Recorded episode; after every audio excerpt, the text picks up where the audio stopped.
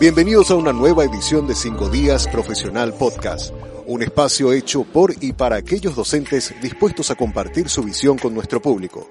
Quien les habla, Samuel Acosta, editor general del diario 5 Días, junto con mi compañero David Chamorro.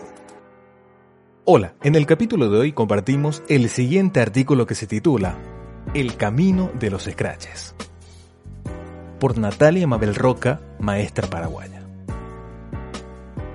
La fotografía siempre fue un instrumento para detener el tiempo.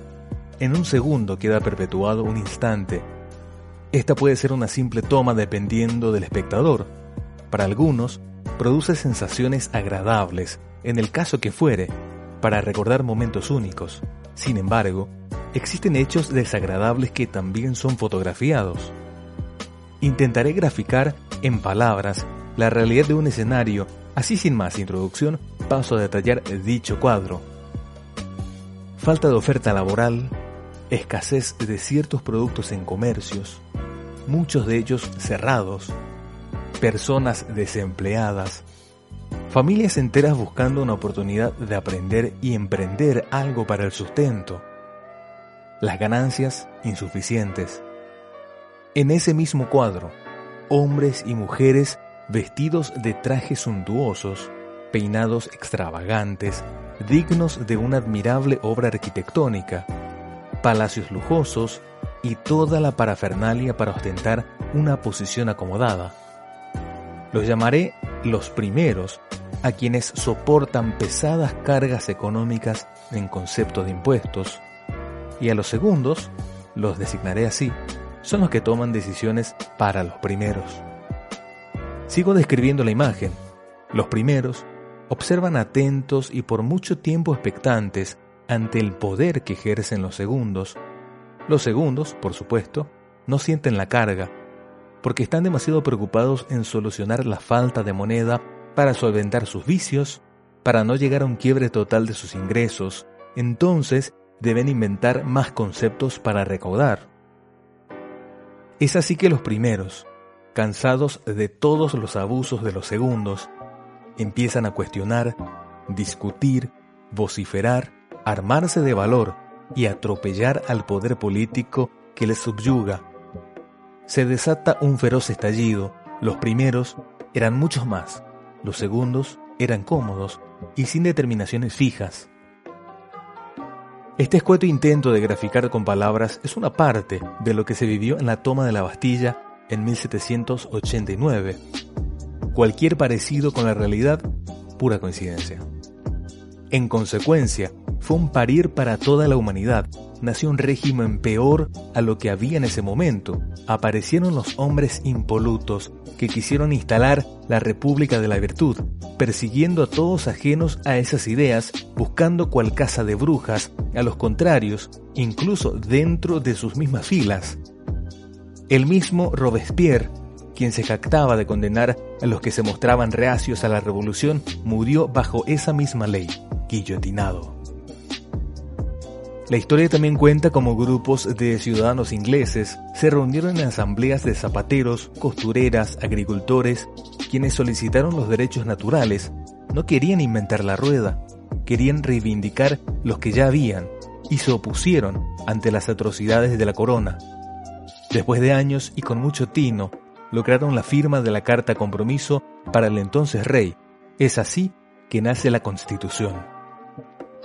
El rostro marcado de arrugas profundas, producidas por el sol, el desgaste del trajinar en su faena diaria, el cuerpo lánguido en su andar lento y cauto para seguir trabajando, es también una imagen que se ve diariamente en un país como el nuestro.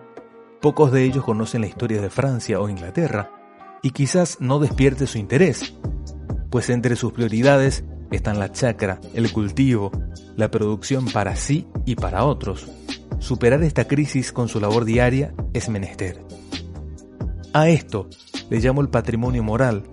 Ese legado intangible que tenemos como nación, esta tierra necesita ser vista, escuchada y valorada aquí por los que vivimos hoy en Paraguay.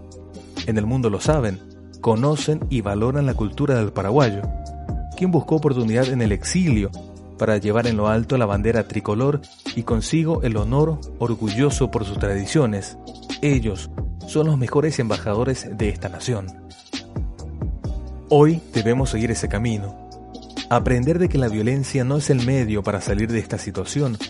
Cuando digo violencia, pienso en el escrache, eso que incomoda, molesta y busca cambiar personas pero no sistemas. El Estado no está para solucionar los males de este tiempo y nunca los tuvo. El caso ejemplificador es el Ministerio de la Mujer, donde se emitió un ridículo comunicado a favor de un grupo de mujeres y se olvidaron del otro. Esto es risible. Lo que no es nada jocoso que existan verdaderas instituciones que solo sirven para el poder de turno, aumentando así el poder político de un grupo y aumentando la chispa para iniciar el fuego en el otro grupo. Dice el filósofo español Fernando Sabater, no nacemos al mundo, nacemos al tiempo. Es por eso que como reflexión digo, hoy, aquí y ahora, se necesita resistir, persistir, seguir nuestras tradiciones, pararse ante la llegada del globalismo, esa tendencia del pensamiento único, donde la cultura de la victimización, el resentimiento, la performance de la extravagancia de la ideología de género, la neolengua, la genocida idea del aborto, entre varios otros conceptos. Solo lo conseguiremos a través de la participación activa, hablando, debatiendo, discutiendo y cuestionando los primeros a los segundos del cuadro inicial.